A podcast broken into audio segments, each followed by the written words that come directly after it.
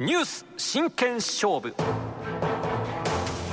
産経新聞編集委員の安本俊久さんに気になるニュースに切り込んで解説をしていただきます。スタジオに来てくださいました。安本さんおはようございます。はいよろしくお願いします。よろしくお願いします。今日は産経新聞創刊90周年なんですね、はい、おめでとうございます。6月20日ですね。はいはいそうです。これからも正論。まあ100年は頑張りたいところだと思いますけどね。はい では今日の話題なんですが、はい。はい、岐阜市にある陸上自衛隊日野基本射撃場で3人が死傷した小銃発砲事件。昨日殺人の疑いで送検された自衛官候補生の男の実家を陸上自衛隊の警務隊が家宅捜索しました。そこで今朝のテーマは自衛隊発砲事件の本当に怖い理由ということでお話しいただきます。はい。まああの衝撃的な事件だったわけですけども。あってはならない事件ですね、はい、まああの今までの報道を見てますと例えば安全対策に問題がなかったかとかですね、はい、えー、自衛官たちは防弾チョッキをつけておくべきだったとかね。まあいろいろ後付けのね論評がされてるんですが、えー、まあこれ軍事組織での射撃訓練ですから実弾を使うのは当たり前、はい、当たり前なんですね。その銃口すぐ近くにいる指導者とか同僚に向けられたらこれはもう防ぎようがないということですよね、うん、ですからこの事件の本当の問題問題の核心はですねまあ大した理由もなく同僚やあ先輩上司たちにえー、身近にいる、それも身近にいる、そうした人たちに、銃口を向ける若者に自動小銃を持たせたこと。もっと言えば、えー、自衛官候補生にしたことにあるんじゃないかと。そこのところに焦点を当てるべきだと思いますね。はい、で、その意味でとても深刻な事態を今日はちょっとお伝えしたいんですね。はい、えー、一言で言うと自衛官のなり手不足ということなんですけども、えー、自衛隊というのは極端なピラミッド組織なんですね。あの、軍、えー、実、実力部隊ですから、現場で働く人がたくさん欲しいので、若い人たちをできるだけたくさん抱えていって、えー、上になるほど人数は少なくていいという、まあそういう組織なんですね。ですから、それに応じた採用の仕方というのをしています。はい、えー、任期制自衛官という制度があるんですね。これ、18歳から32歳までを対象にしていて、えー、任期を決めて自衛官として、まあ、採用するということで、大体2、3年の期間で、まあ、契約するということです。で、志願すればその後も継続してもらえるんで、実質的にはあほぼ終身雇用にはなるんですけども、え途中で辞めていく人たちもたくさんいるということなんですね。る方もいらっしゃるんですね。はい、で、その数が昨年度ですね、えー、9245人自衛隊は欲しかったので募集をかけていたんです。はい、で、実際に採用できたのは4300人ほどだった。ええー、半分以下だったんですか。えー、充足率46%という事態なんですね。極端な、まあ、なり手不足ということです。で、志願者が集まらない理由は、まず一つは、ウクライナ情勢とか台湾周辺情勢なんですね。えー、これだけウクライナ情勢が長期化する、あるいは台湾近辺の情勢が緊迫化してくると、自衛隊が戦闘行為に参加しなきゃいけない可能性っていうのもやっぱりどっかで考えとかなきゃいけないような状況なわけですね。えー、となると、えやはり危険だからやめとこうかと若い人たちが思うのはこれある程度やむを得ないことで、まあそれで敬遠する人が多かっただろうというのが一つの理由です。それからもう一つはコロナが落ち着いてきたので、民間の経済状況が非常に良くなってきたんですね、はい、えー、採用状況が良くなってきてそちらに人材を捉えていくんですね。自衛官の、はい、で自衛官の待遇っていうのは必ずしも良くないので民間がまあ時給も上がる給料も上がるということになるとやっぱり若い人たちはそっちに行くということなんでまあこの2つで、えー、希望していた自衛官の半分も集まらなかったということなんですね。はい、で、さらにもう一つ、これが僕は今日言いたいことなんですけども、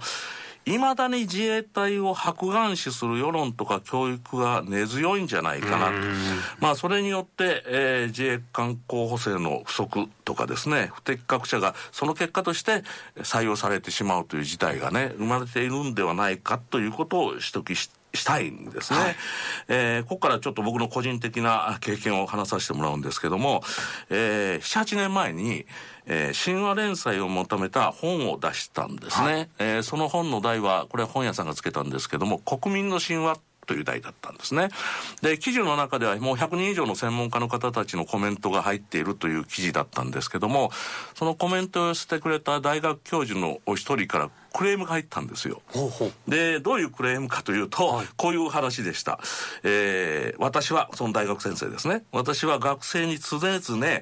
人々というのは国民と呼ばれるようになってから不幸になったんだということを教えていると。例えば、成人全員に徴税が課せられるとか、あるいは徴兵制度が敷かれるとか、それ全て国民という名で人々が呼ばれるようになってから起こったことなんだと。えー、それを常々言ってるというんですね。で、それを学生たちに説いている私の名前が載っている、一部しか載ってないですけどね、本が国民の神話と国民とついてると、学生たちに顔向けできないので、本の名前を変えてほしいと。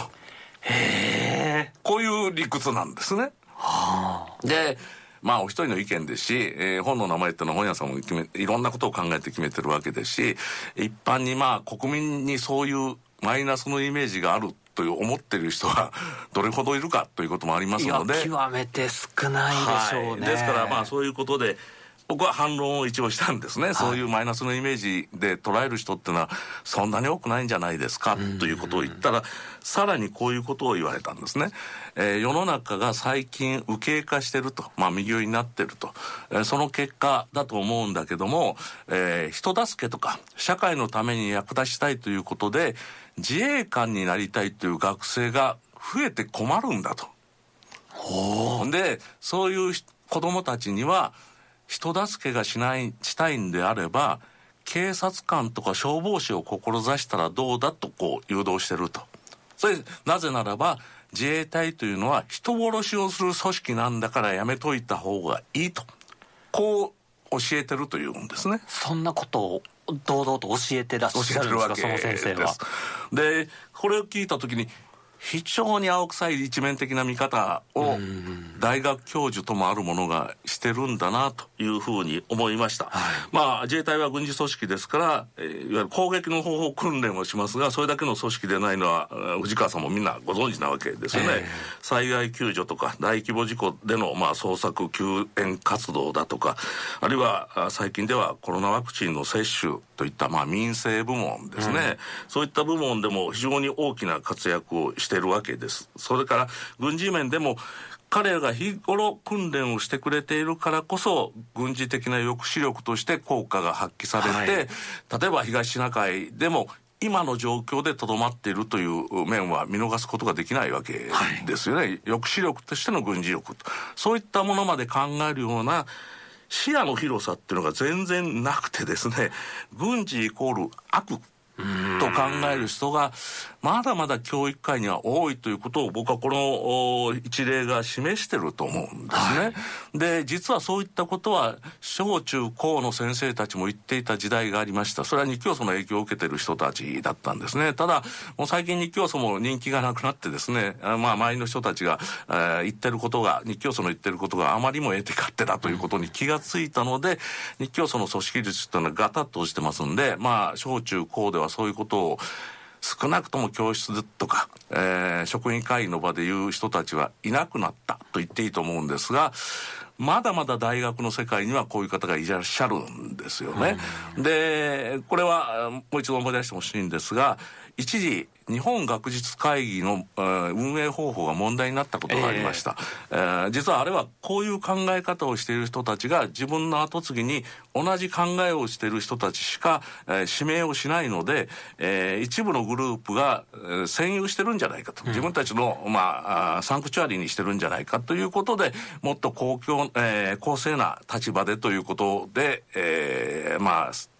政府与党は手を入れようとしたわけですね。で、それに対して、それは学問の自由への侵害だということで、一般的には大きな反発が出たわけですが、実はそうせざるを得ない事情もあったということを本当はねあの時にもう少し、えー、みんなに知ってもらうべきだった国民に知ってもらうべきだと思いますがあの時は不十分だったんですね。そで、ね、その結果として僕は今日話しているような大学の先生たちがこういうことを言ってくるという状況になってるんですよね。ですから、ここのところに本当にメスが入らないと、えー、この自衛官不足というのはなかなか解消しないでしょうしその結果としてまあ一言言うと問題がある人も自衛隊に紛れ込んでしまって、えー、危険なあことをするあるいは犯罪行為が起こるといったことにもつながってきてると、まあ、こういう構図が僕はあるんだと思いますね。ですから、えー、一番大事なことは自衛隊というのは僕たちにとって必要な組織だということを広く普及をした上で、それを志願しようと思っているくれる人たち若者たちですけど特に。そういう人たちができるだけ増えてきてくれるっていうのが僕は健全な社会の在り方だと思いますね。そのためには一番目を向けなきゃいけないのは教育の世界ではないかなと思いますね。日々厳しい訓練をして、ね、国を守ろうという思いを持って自衛官として活動してくださってる方への、使命感を持ってね、えー、敬意が足りないだと思い世の中なんですよね、本当に。うん。だ憲法9条改正の問題にしてもその自衛隊の皆さんの立場をちゃんと明記しようよ。そういうことですよね。ですね。ですからきちっと憲法に書くことによって自衛隊に対する僕一般の認識が変わる、えー、ということが一番期待できるわけですよね、うん、憲法にきちっと書いてある組織そこに働いている人たちなので、はい、僕たちは敬意を持って接しなきゃいけないなという気持ちになれるわけですから、うん、そこのところをやはり、えー、考えてですね会見論議というのもすべきじゃないかなとは思いますね。そうですね、えー、産経新聞編集員の安本俊久さんにお話を伺いました。安本さんありがとうございました、はい、ありがとうございました